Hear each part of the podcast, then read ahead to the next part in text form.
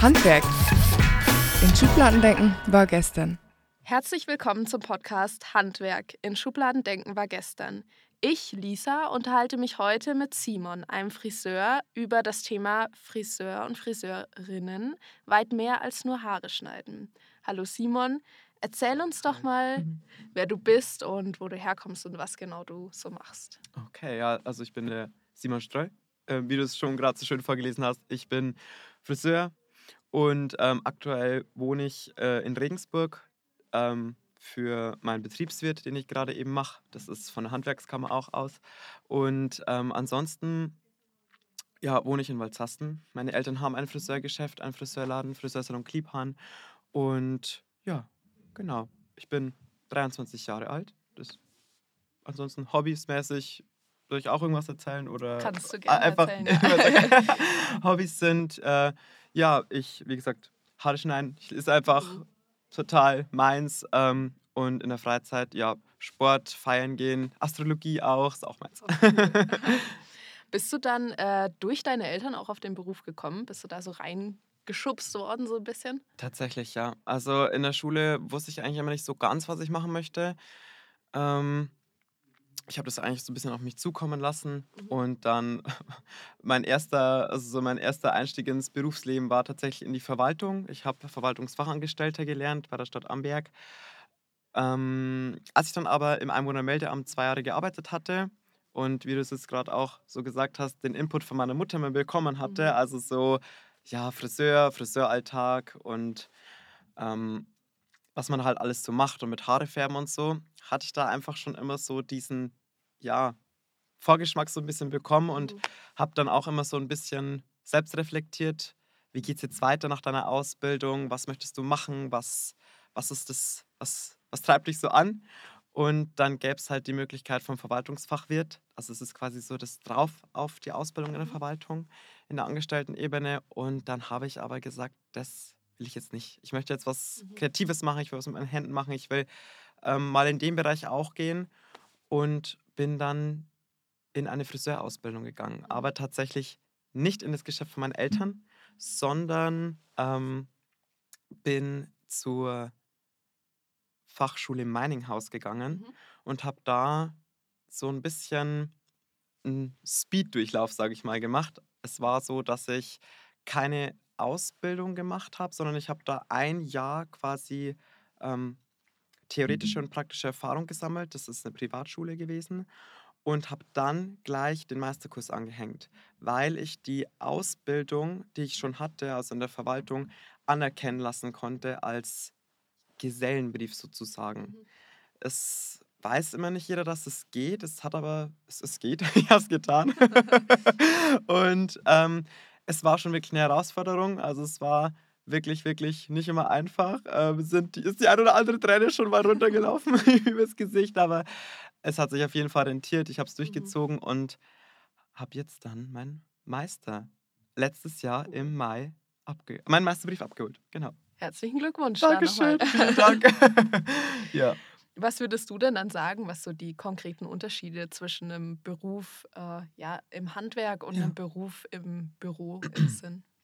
Also, ähm, ich war total glücklich vorab erstmal gesagt, dass ich im Einwohnermeldeamt untergekommen bin, weil ich bin eine Person, ich möchte mit Menschen arbeiten. Mhm. Also ich bin wirklich, ich mag das, wenn ich Menschen irgendwas zurückgeben kann, wenn ich im Einwohnermeldeamt war es halt dann das Ausweis ausstellen oder Führungszeugnis beantragen und die waren halt auch immer total dankbar, wenn man da freundlich gewesen ist und ich dachte mir, okay, das war noch so an der Oberfläche, sage ich mal. Also man hatte ja äh, relativ wenig Interaktion, außer dass man halt jetzt mal für, keine Ahnung, 10, 15 Minuten den Personalausweis macht. Und ich wollte noch eine Ebene tiefer gehen und einfach wirklich den noch ein, ja, was macht der Friseur? Der Friseur gibt das Gefühl von Schönheit, von Selbstwert und das wollte ich den Leuten vermitteln. Und das kann, sage ich mal, auch jetzt, also ich spreche jetzt für den Friseurberuf in dem Fall, ähm, nur der Friseur, so wie es halt der Friseur kann.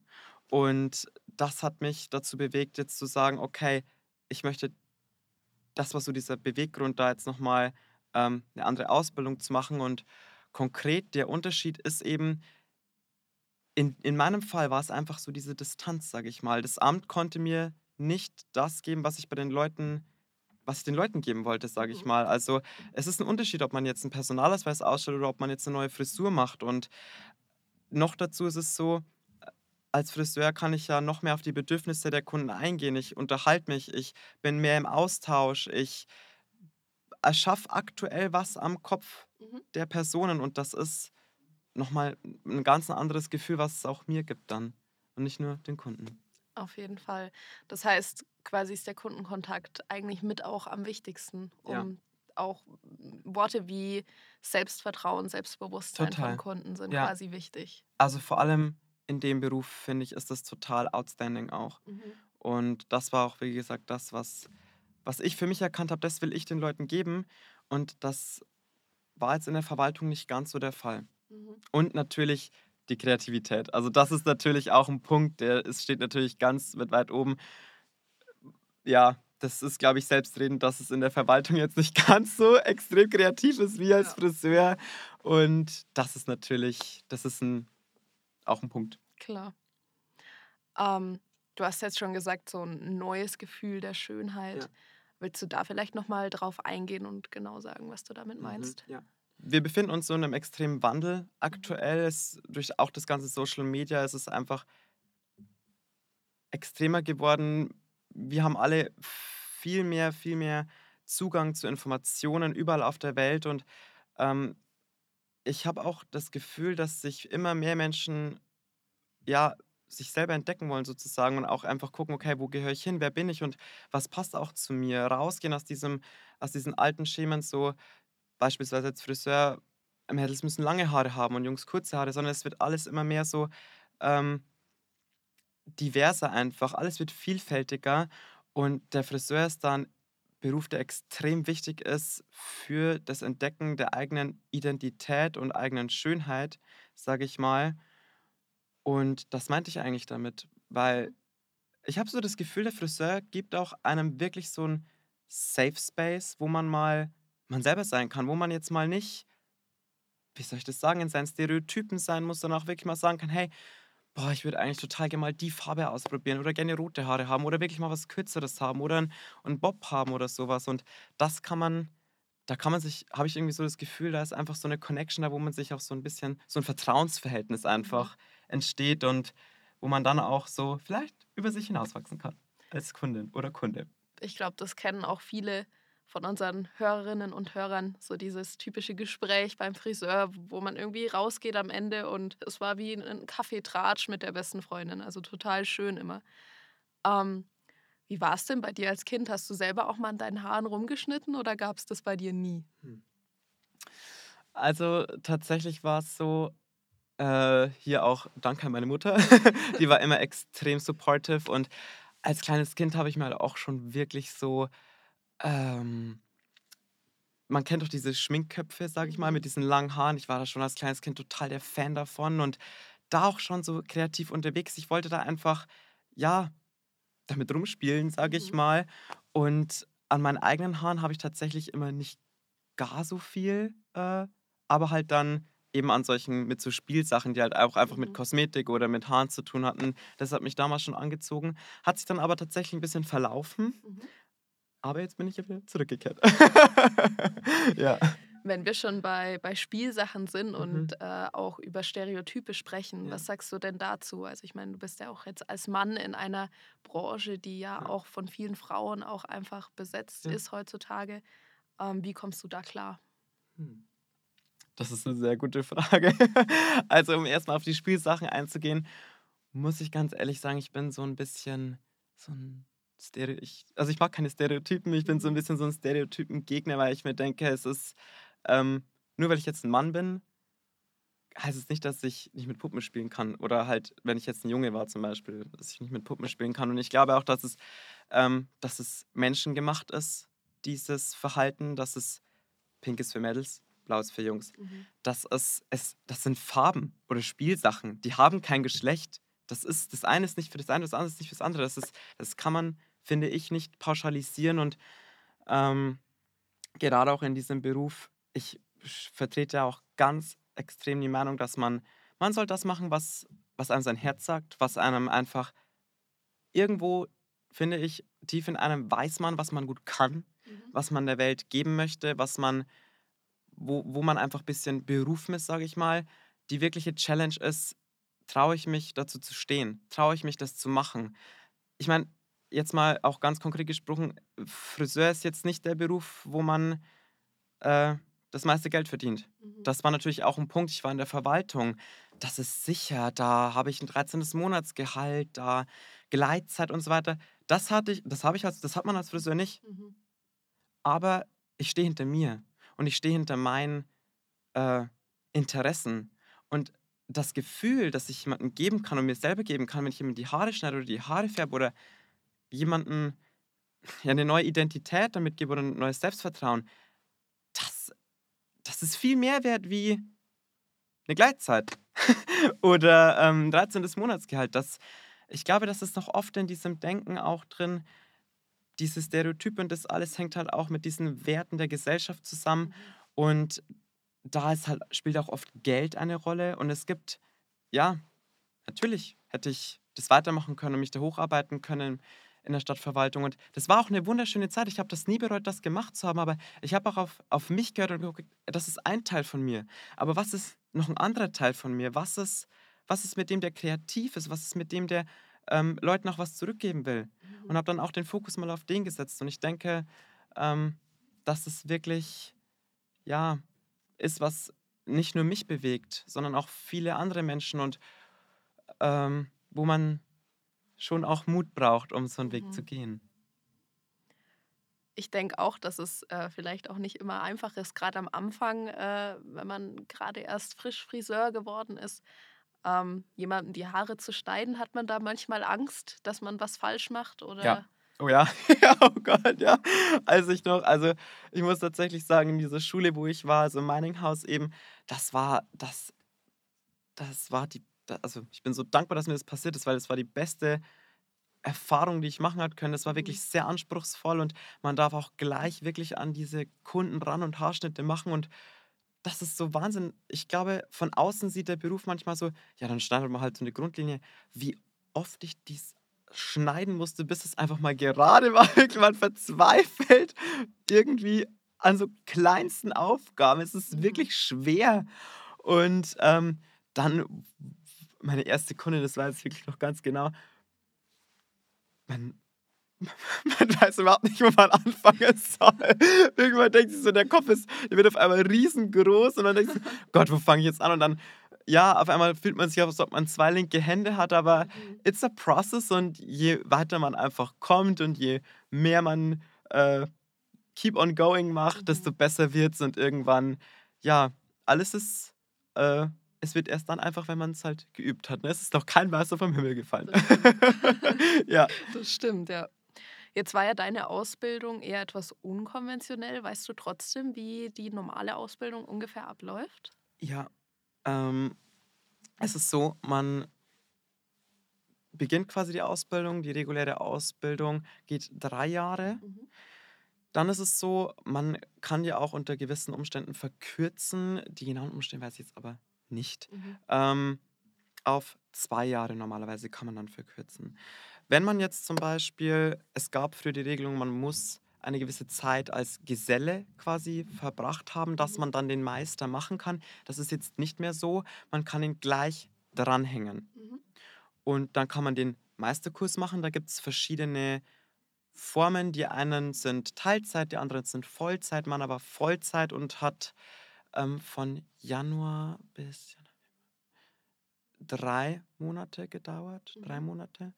Und genau, dann kann man sich halt aussuchen, okay, welches, welches, welche Form Teilzeit oder Vollzeit passt besser zu mir. Und dann gibt es noch weitere Weiterbildungsmöglichkeiten, also jetzt Mhm. auch nicht nur im Friseurbereich. Willst du da vielleicht gleich äh, weitermachen zum Thema Mhm. Weiterbildungsmöglichkeiten? Total gerne. Da befinde ich mich jetzt nämlich auch gerade drinnen. also ich habe ja eben gesagt, den Meister gemacht und Mhm. dann war ich auch so, ja, jetzt bist du Meister, was machst du jetzt? Und ich weiß noch genau damals, die Kursleitung meinte, ähm, damals in der Verwaltung war das auch schon so, dieser Satz wird mich wahrscheinlich mein Leben lang irgendwie so ein Teil von mir sein, so man lernt nie aus. Also ähm, auch wenn man dann quasi den Meister hat, es gibt immer noch Weiterbildungsmöglichkeiten und uns wurde wirklich geraten, ähm, auch ein Auge mal auf diesen Betriebswirt HWK zu mhm. werfen und das habe ich gemacht. Das ist tatsächlich nochmal so eine Vertiefung von diesem Teil 3 im Meister. Ähm, der Teil 3 hat alles mit Betriebswirtschaft zu tun und mit dem unternehmerischen Denken sozusagen. Und das ist quasi da nochmal ein Aufbaukurs. Und da habe ich dann gesagt, hey, äh, that's it.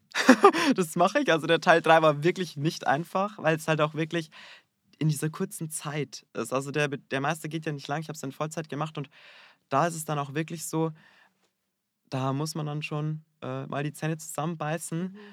Und ich muss ehrlich sagen, für mich war es aber trotzdem interessant.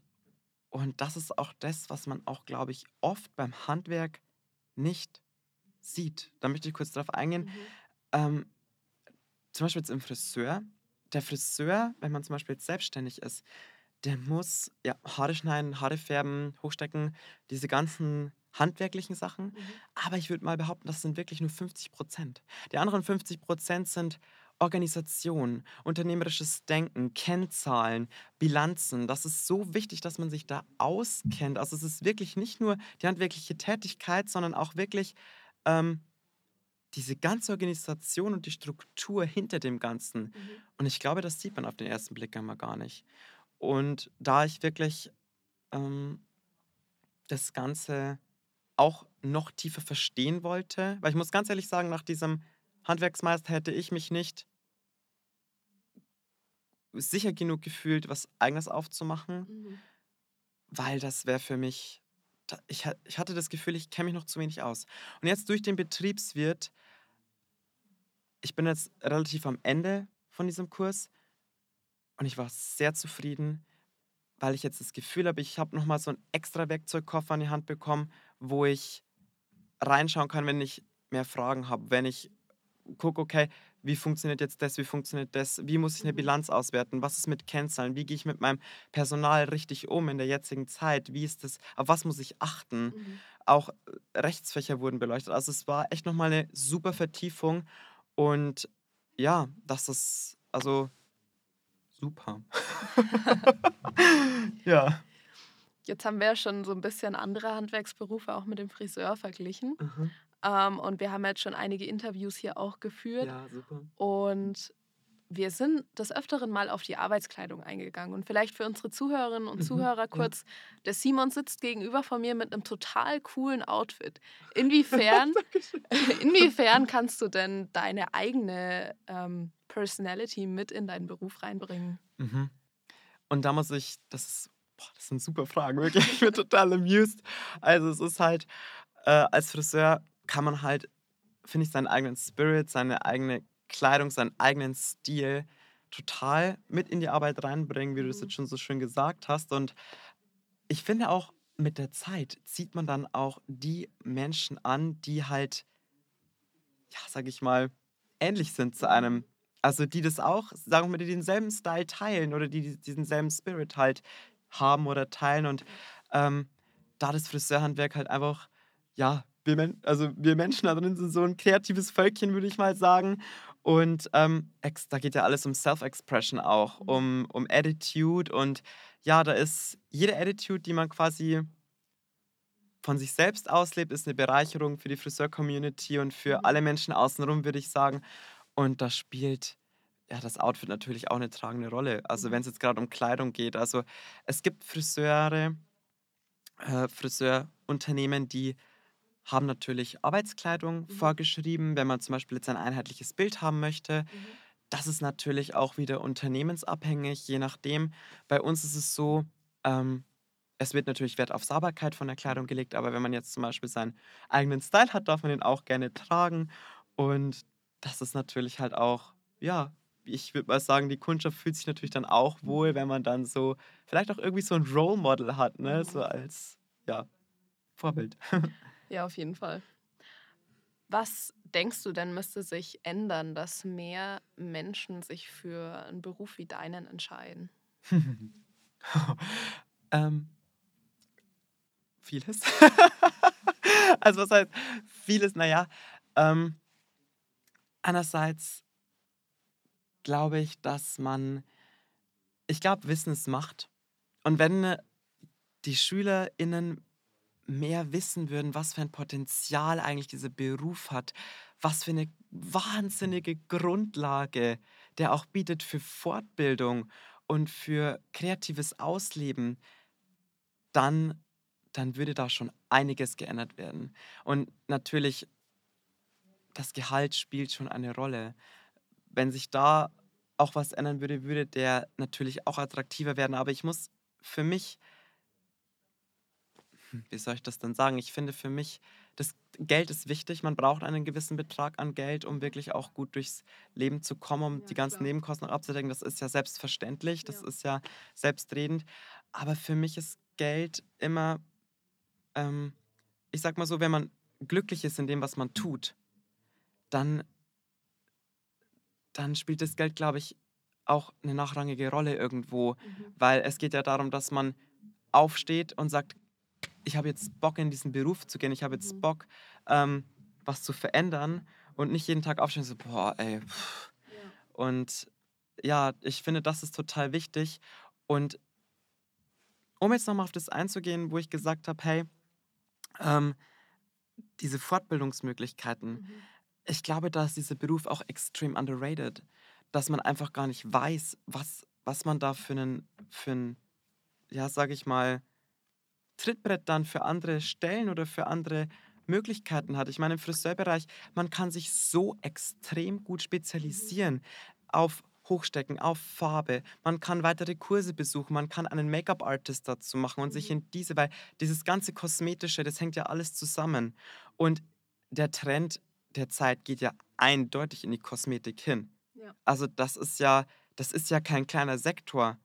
Also ich sag mal, wirtschaftlich, zahlenmäßig gesehen ist der jetzt nicht an erster Stelle, aber trotzdem, Mhm. das Schönheitsbedürfnis von vielen, vor allem in der letzten Zeit, steigt ja extrem an. Mhm. Und die Leute sehnen sich ja nach Self-Expression. Also das ist ja kein Beruf, der keine Zukunftsperspektiven hat. Im Gegenteil, der wird in Zukunft extrem an Zuwachs gewinnen. Mhm. Und äh, natürlich ist da ein Fachkräftemangel. Das kann man ja ganz offen ansprechen. Man hat da einen extremen Fachkräftemangel, aber ähm, das wird dann so laufen, dass die Friseure, die es halt gibt, oder die KosmetikerInnen, also nochmal kurz zum Gendern, ich, also auch wenn ich jetzt Friseure sage, meine ich natürlich auch FriseurInnen, das ist, Mhm. ich meine immer beides.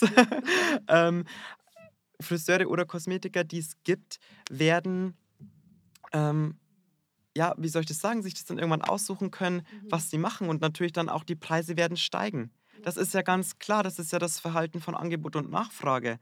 Äh, das Angebot wächst nicht weiter, die, dass die Nachfrage steigt. Das Mhm. heißt, das Gut wird teurer und somit wird das Ganze auch teurer werden. Und ich glaube, dann kommen wir auch an einen Punkt, wo der Friseur, die Friseurin von der Wertigkeit anders gesehen wird. Ich Mhm. glaube, dann wird die Wertigkeit dieses Berufes wieder steigen und dann wird sich das wandeln.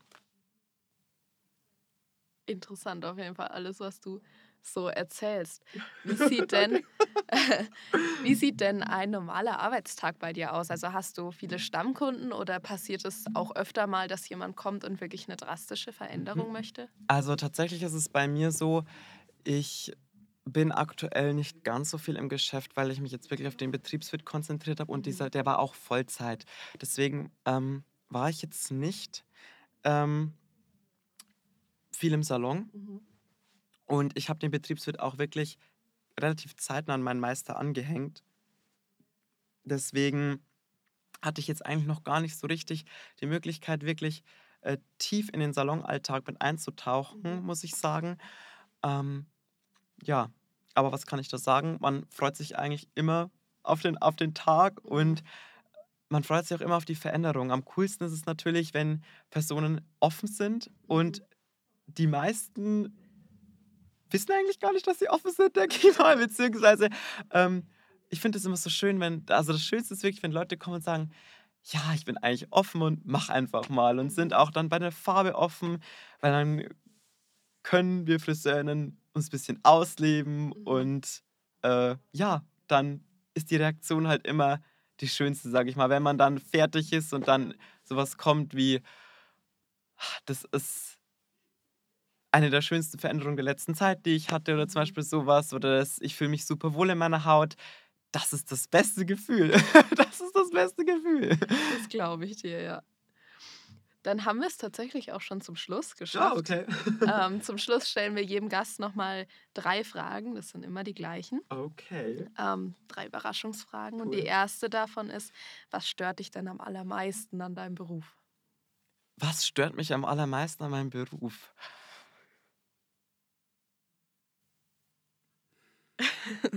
Gar nicht so einfach. Das haben wir öfter, dass die Leute da länger nachdenken müssen.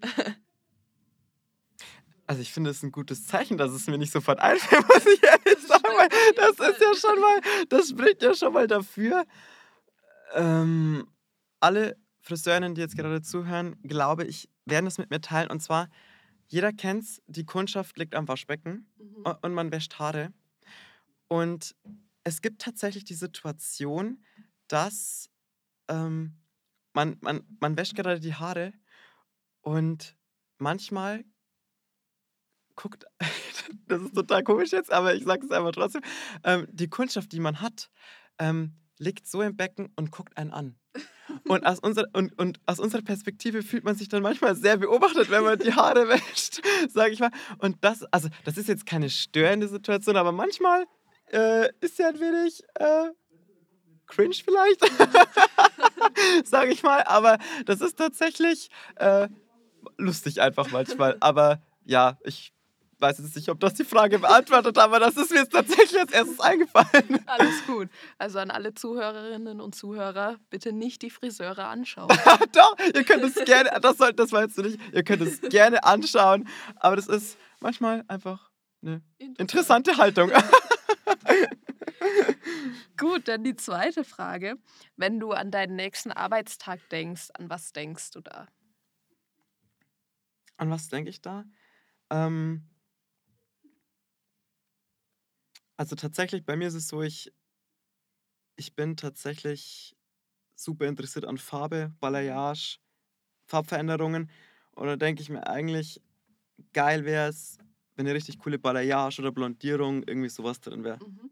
Sowas habe ich, sowas denke ich eigentlich öfters, wenn ich an meinen, an meinen nächsten Tag denke. Mhm. Ja, genau. Also die Spannung quasi. Ja, genau, schon, Ja. doch. Und einfach, was, was mich halt erwartet, was ist es Hochsetzen von Strähnen oder ist es was komplett Neues oder was kann man draus machen? Das eigentlich, also die Spannung vor dem nächsten großen Projekt sozusagen. Ja. Und dann die letzte Frage. Was möchtest du Menschen und vor allem jungen Menschen noch mitgeben? Dass man sich nicht so sehr auf die Meinung anderer äh, fixieren sollte, dass man Mhm.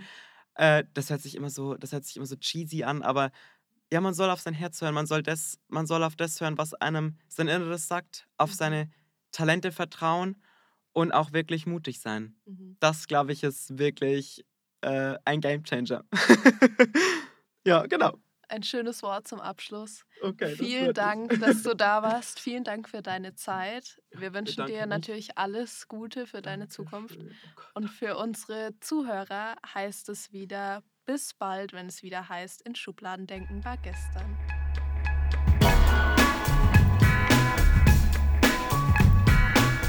Handwerk in Schubladen denken war gestern. Eine Kooperation der Handwerkskammer Niederbayern Oberpfalz, dem Magischen Projekt e.V. und dem Jugendzentrum Weiden.